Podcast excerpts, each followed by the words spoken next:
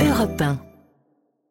Mais d'abord, l'édito international sur Europe 1. Bonjour Vincent Hervouette. Mais bonjour euh, Dimitri euh, Pavlenko. Et bonjour aussi à Thomas, tiens, qui aime les vieilles pierres hein, Eh et bien, la Hongrie. Eh bien, nous aimons Thomas aussi. Vous revenez ce matin, Vincent, évidemment, sur la déclaration d'Emmanuel Macron. Vous nous avez promis une deuxième partie à votre édito d'hier. Chose promise, chose due. Donc, l'envoi de troupes au sol en Ukraine, ça ne fait pas du tout consensus, mais ça n'est pas exclu. Le président s'est trouvé bien seul hein, hier au milieu de nos alliés. Oui, Emmanuel Macron n'a pas entraîné ses homologues dans sa croisade anti-Poutine. On imagine la solitude de l'officier bondissant hors de la tranchée en lançant à ses hommes à l'assaut et réalisant en se retournant qu'il est tout seul. Même les plus va-t-en-guerre des otaniens rejettent l'idée d'envoyer des troupes au sol. Aucun n'a fait semblant de se poser la question. Le secrétaire général de l'OTAN a désavoué l'initiative qui ne venait pas de Washington. Les Polonais, les Baltes, les Latins, partout, fin de non-recevoir. Les Britanniques, les seuls à avoir une armée digne de ce nom, ont répondu qu'ils avaient déjà quelques hommes sur place et qu'ils ne prévoyaient pas d'en mettre davantage. En VO, ça veut dire pas de compte à rendre et surtout pas l'ennemi héréditaire qui donne aux Ukrainiens 0,07% de son PIB alors que nous leur consacrons 0,55% du nôtre. Le pire, Olaf Scholz, le plus chancelant des chanceliers, qui jure qu'aucun Européen n'ira jamais sur le sol ukrainien. Avec celui-là, le couple franco-allemand est un mariage blanc. C'est une telle bronca qu'on se demande ce que détestent plus les Européens, que les Américains les aient abandonnés ou que la France tente de prendre la place de commandant en chef. Il y avait une part de bluff dans la, il y avait une part de bluff dans la démarche de- d'Emmanuel Macron.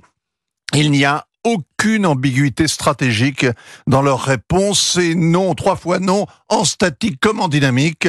Pas question de jouer à la roulette russe. En provoquant le, le débat, euh, est-ce qu'Emmanuel Macron ne voulait pas surtout, euh, Vincent, montrer au Kremlin notre détermination? Et c'est notre isolement qui ressort, la menace que peut représenter le déploiement hypothétique dans un avenir brumeux de troupes françaises qui seraient non combattantes, au moins officiellement ou dans un premier temps.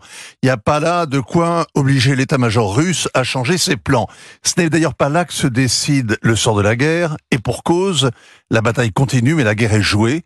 C'est ce que laissait entendre l'ancien chef d'état-major ukrainien, le général Zaloujny, en décrivant en octobre une impasse stratégique, technologique et humaine. C'est ce qu'avait annoncé son homologue américain, le général Miley, six mois plus tôt, qui ne voyait pas comment les Russes pourraient perdre. Depuis, la question à Washington, c'est faut-il débrancher tout de suite l'Ukraine ou attendre que le rapport de force soit plus favorable, c'est-à-dire au plus tôt dans un an avec l'arrivée des F-16 Bon, les prolongations peuvent durer longtemps. Hein. ben, ça fait 70 ans que euh, la guerre de Corée ne s'est pas terminée.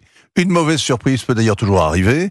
Et du coup, la question qui devrait nous obséder, c'est comment aboutir à une solution durable et négociée au mieux des intérêts ukrainiens. Ce ne sont pas des gros mots. Tous les conflits se soldent par des compromis et ils sont d'autant plus amers que le prix à payer en sang versé a été élevé. La France avait l'ambition de jouer ce rôle de médiateur au début du conflit.